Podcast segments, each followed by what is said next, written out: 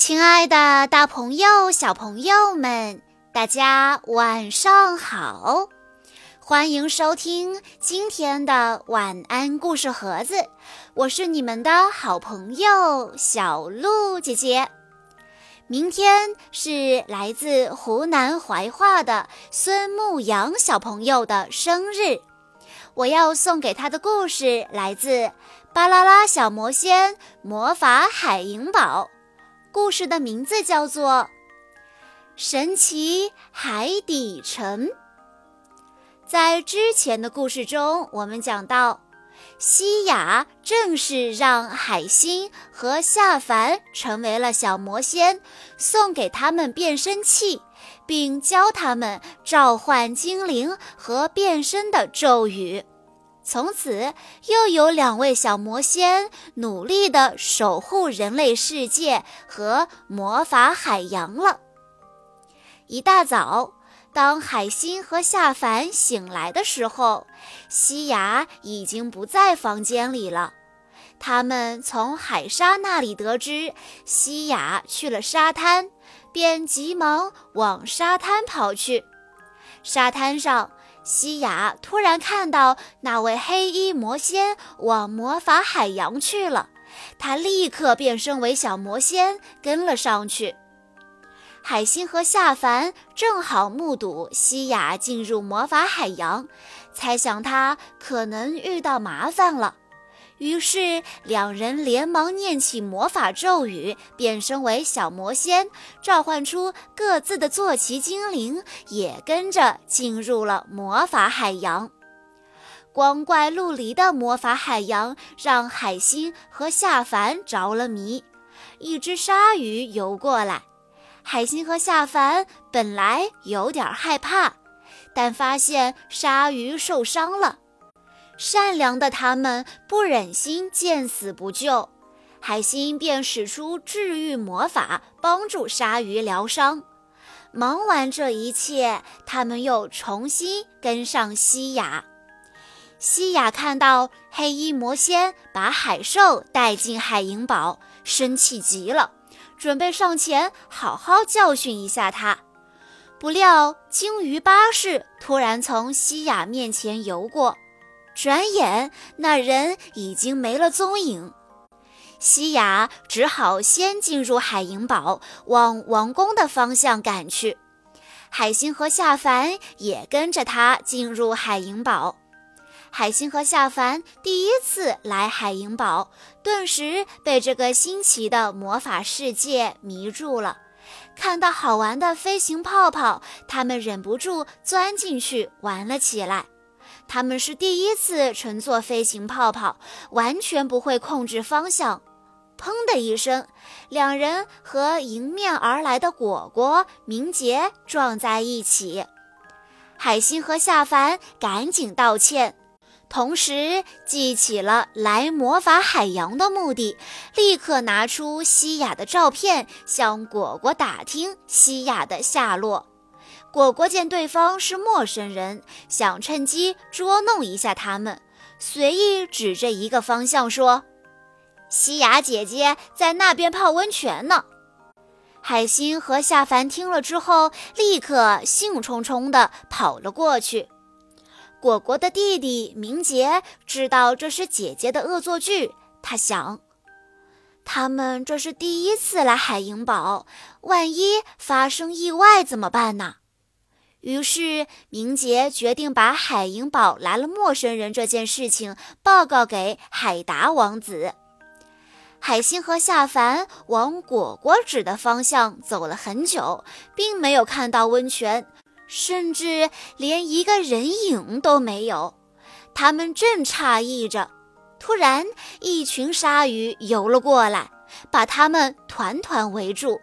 鲨鱼露出锋利的牙齿，吓得海星他们大喊救命。此时，西雅正在王宫，冲着海达喊：“你不要装模作样了！我刚才看到你把海兽带进了海银堡。”海达很奇怪，刚刚他根本就没有离开过海银堡啊！正要解释的时候，明杰跑过来，把海银堡来了两个陌生人的事情告诉了海达。明杰说：“他们现在往魔法鲨鱼基地的方向去了，我担心他们会有危险，所以赶紧过来报告王子。”西雅听完，顾不上质问海达，转身往那边赶了过去。在危急关头，海星和夏凡先前救过的鲨鱼突然现身，阻止了其他鲨鱼的攻击。然而，当鲨鱼们散开后，那只被救的鲨鱼却控制不住体内的黑气，变成了海兽，要攻击海星和夏凡。幸亏西雅及时赶到，出手挡住了海兽的攻击。西雅一边责备海星和夏凡的鲁莽行为，一边让他们赶紧躲起来。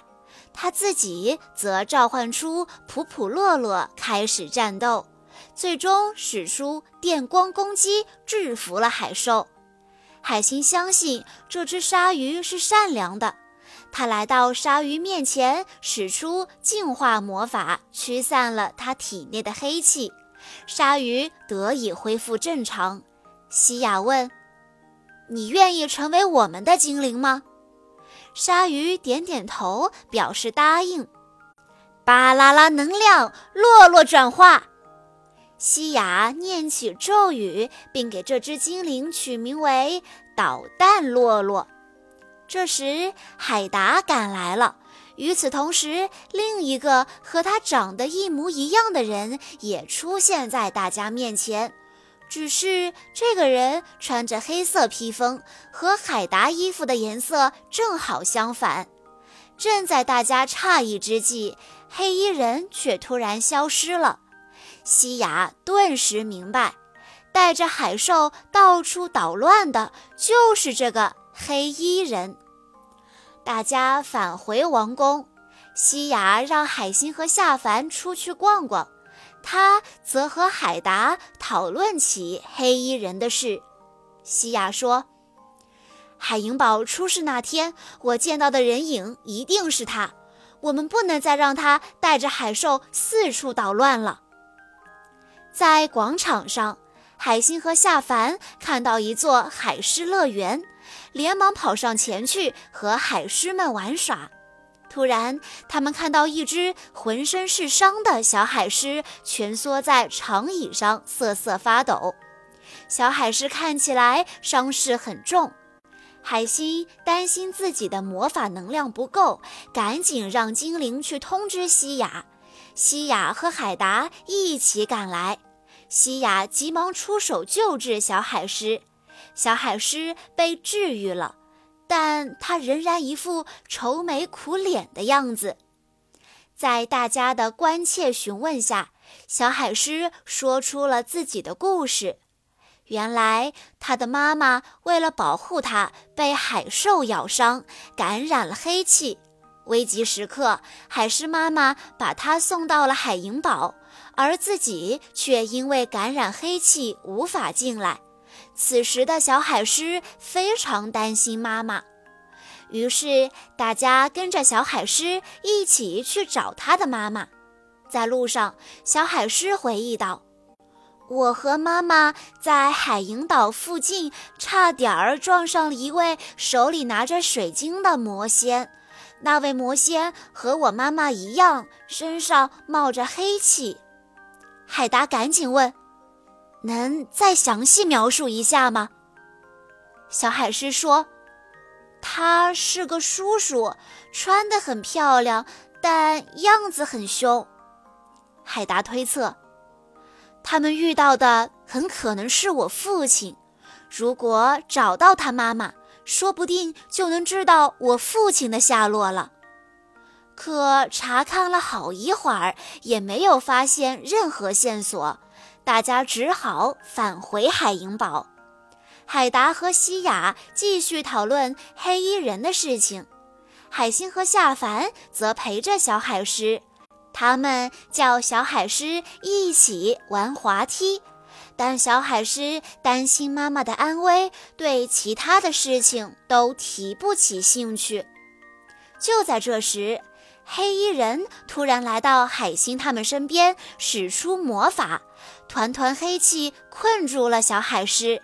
海星和夏凡急忙冲过去，大喊：“原来是你这个坏蛋！快放开小海狮！”黑衣人一挥手，召唤来几只海兽。海星和夏凡见状，赶紧召唤精灵，准备迎战。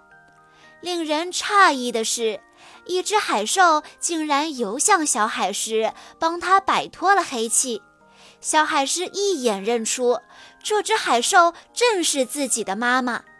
西雅和海达闻声赶来，只听小海狮流着泪大喊道。